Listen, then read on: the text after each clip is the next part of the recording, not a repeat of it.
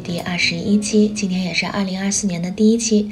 今天想要给大家朗读我的二零二三年末总结。我从二零一五年开始，每年的年底都会写自己的个人总结，每一次都觉得自己这一年过得庸庸碌碌、平平凡凡。但是当我写完总结的时候，我就觉得这一年过得嗯还是非常棒的。所以今天邀请大家听着巴赫的曲子。来听我读一读我的二零二三年末总结吧。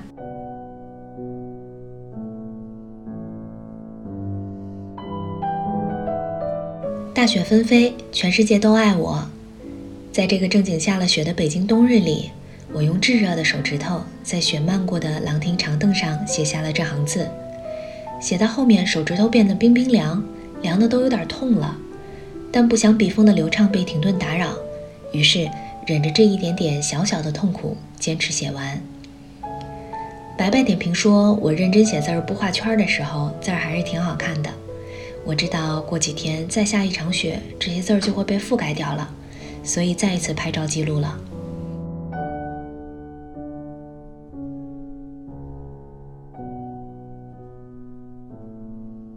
诸如此类的莫名其妙的坚韧和百密无数的留恋，在2023年还出现过很多次。这一年我满了三十岁，今年生日这天是一个人度过的，这是我第一次一个人过生日，感觉奇奇妙妙。那天我还是扎了两个麻花辫儿，穿了今年夏天我买的最喜欢的一件蓝白条纹的男款衬衫、速干裙裤、花花绿绿的长袜和白色运动鞋，辗转坐了好几趟地铁去爬了香山，小时候爸爸妈妈带我去过的香山。我发现我的身体里还保存着年少版本的我，于是那一天我就带着这个小孩一起野游。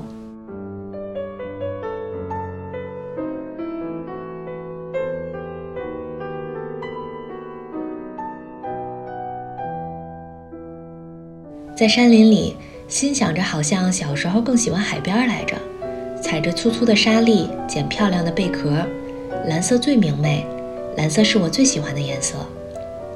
然而现在觉得山林也像我的第二故乡似的，树叶沙沙作响，小麻雀聊八卦，阳光从缝隙里钻出来，人在其中总是很斑驳。这样忽而明忽而暗的空间，好像反倒更饱满包容。这一年，我好像和我的敏感有一点和解了。我觉得敏感让我变得浪漫，浪漫是三十岁我最喜欢的特质。于是，心碎的瞬间也变得可爱了起来。年初去阿那亚看了滨海和海鸥，我和思开到半途去服务区上厕所的时候，放肆地嗅着冷空气，内心火热地问着彼此：我们是真的离开北京了吗？我像长发飘飘的狂野指挥家一样，面冲着大海挥舞手臂，像个神经病。肚子空空的海鸥为我跳跃。过年的时候，北京早已没了烟花炮仗的枪林弹雨阵仗。于是，农历正月十五那天，我和思坐着高铁瞬移到了大同。我衷心热爱高铁事业，是高铁抚平了我皱巴巴的心。李白和杜甫在主持节目，一群不认识的人，男女老少，龙凤貔貅，共同欢庆这个喜气洋洋的日子。霓虹灯为每一位旅客指引方向。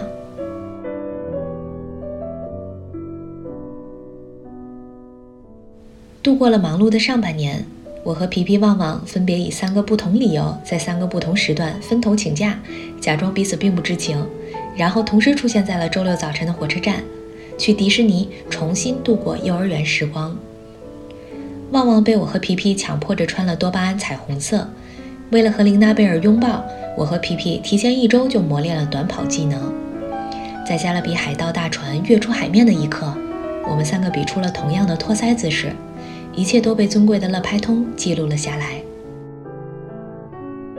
那天晚上，我们席地而坐，看了城堡和烟花。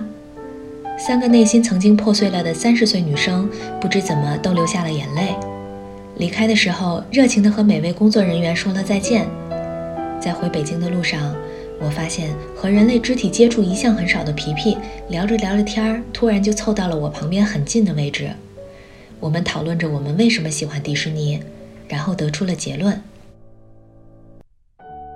好像是因为在这个价值观容易被动摇的时代，迪士尼仍然告诉每个孩子：真善美是你最好的能量。接下来，请你用你的水晶能量去影响整个世界。我愿重新把碎掉的心粘贴回来，继续认真的热爱我的世界。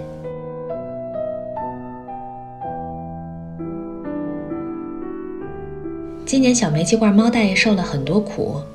一把年纪，突然一口牙全被拔了。今年他去医院是家常便饭，就像定时去疗养院滋补的老干部。今年也更加爱他，给他缝了碎花连衣裙和豹纹棉坎肩儿，终于体会到了那种溺爱孩子的感觉。虽然孩子并不怎么太懂人事儿。今年我把一只之前收到的礼物包包义卖了，虽然没有卖很多钱，但应该会帮助到一些小流浪猫。我的劳苦功高，请全部记在猫大爷账上。明年会怎么样呢？我是否还会见到猫大爷？我不知道。我只是希望他今天能健康快乐，这就贼不赖了。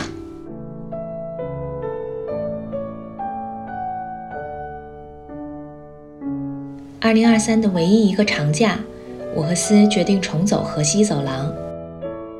见过了龙卷风，吃了满嘴沙子。站在这片土地上，想象着张骞、霍去病、常惠、班超骑马鞋将的汉朝风度，想象着阳关里各民族日日穿梭的繁荣景象，深感历史浩渺。我们在高速公路上吃着平时不吃的零食，辛苦地追着一直不落的落日，想着塞外的异域风情究竟如何呢？计划着遥远的旅行。蝉鸣时分，在西城当胡同串子。西城的胡同和东城有所不同，东城总是凛冽直接，西城则是更加温婉柔和。我和思一起看了有长泽雅美客串的《哪啊哪神去村》露天电影，照片刚好拍到即将告别高中时代的男主角平野勇气讲到自己要去很远的地方的那句台词。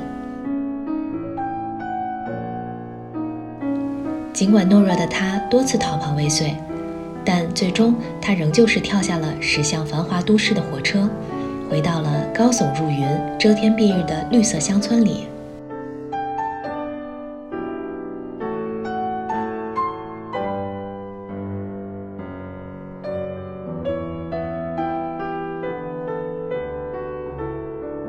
夏日里的一次浪漫偷花行动，让我感到有伙伴真的是很不错的事儿。那晚，我们的大型活动即将落幕，妥帖完成了各项接待任务。看着合作方送来的两个大花篮儿，四下无人，一群人互相对了对眼神，开始迅速拔花儿。有的人看上了馥郁优雅的洋桔梗，有的人看上了清淡无邪的铃兰，而我鬼使神差地盯上了风姿绰约的弗洛伊德玫瑰。花瓶不够，就从窗台上借了几个丝的酒瓶子，一样好看。谁说插花一定要花瓶的？夏日交响曲的演出末尾，我和肉肉一猛子跑进了森林里，在伊春看见了一百万棵树。我学着勇敢的他，将我的手心高高扬起，看向微风波动的树木顶端，小麻雀轻轻落下，用尖尖的嘴仔细而警惕地嗑着我的瓜子儿。相比起来，花栗鼠的手指却是柔软的，它的口腔可以塞进三颗瓜子。遗落下来的瓜子会成为森林的种子，就像深深埋进土壤里的树根，其实也会传递信息一样。花栗鼠也是森林的信使，在森林里做梦都会笑醒，永远记得肉眼就能观测到的银河、火流星，还有烫嘴的大碴粥和吃了满嘴流油的油豆角。浓浓的绵软云海中冒出了一个雪山尖尖。九月。意外的，比斯提早一步来到塞外，去新疆和田调研。于田国，一面是塔克拉玛干沙漠，一面是昆仑山。玉石商贩在这里等待着每块玉石的主人。我读到了开采玉石的工人去世前在矿洞里写下的所需物资清单，在邮局里等待着如厕动作迟缓归来的工作人员，决心一定要慢下来，慢下来生活，慢下来感受。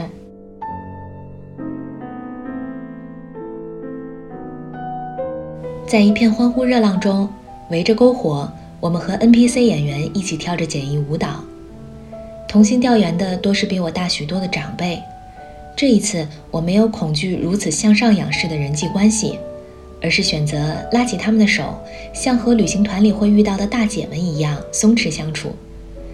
当他们常常拍拍我的肩，总是因为在高处有太多要协调的复杂事件而不停打电话吃不上饭，喊我帮他们占个座位时，我终于觉得，原来这才是真诚的相处啊！真诚的相处是平视，是自然、舒展、勇敢的做自己。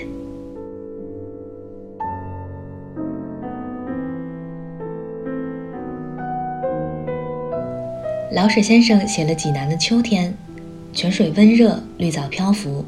我坐在泉水边缘，看一颗一颗晶莹的泡泡升腾，看到忘了时间。时隔六年，再次一个人旅行，在街道两侧的法国梧桐树下骑共享单车，爬着坡，分清楚了东西南北，吃到了难以忘怀的热情海鲜面，被陌生的妹妹载着人生第一次坐上了摩托车。这一切真温柔。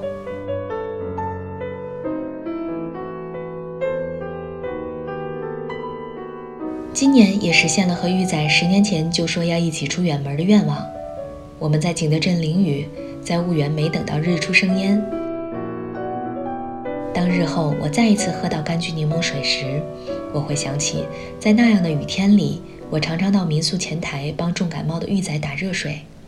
我会想起我们在昏暗的房间里仰着脖子注视着投影幕布，听综艺里的人唱歌。我会想起我们在磁石矿洞的山上捡下来七个瓶子，并投递进了垃圾桶。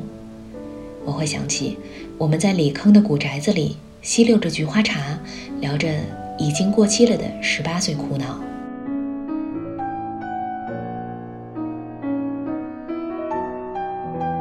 这个冬天比往年要冷，我的脚底像踩了冰块。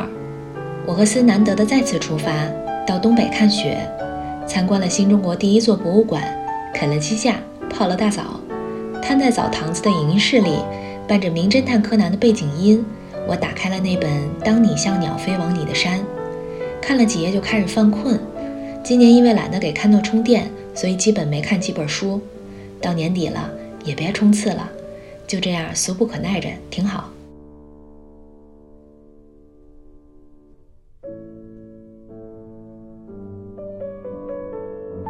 哎呀，对了，还有个好成绩没有介绍。前年我说我在学一门新的语言，去年我说我已经可以用这门语言唱歌了。今年呢，我排除万难参加了语言等级考试，考到了可以去留学了的那种非常不错的成绩。这件事让我发现，不是说擅长一件事儿才可以去做，笨拙的去做也没有问题。嗯，就是这样。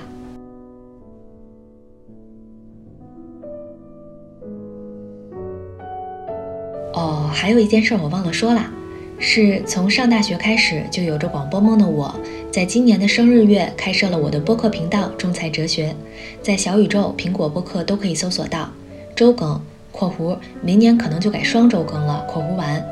在这里蹲不到文章的，或许可以去听听语音版本。现在已经有了二十个单集和二百个订阅，会有陌生人认真听我说话，让我感到很意外。但近些年越来越随性的我，其实并不确定我会更新多久。每年总是觉得过得普普通通、稀稀拉拉，但神奇的是，写完总结就会觉得这一年其实还是非常棒棒的。你们也试试写总结吧。新年快乐！再次真心祝愿每一位看到这里的人，希望你们今天也收获了一些水晶能量。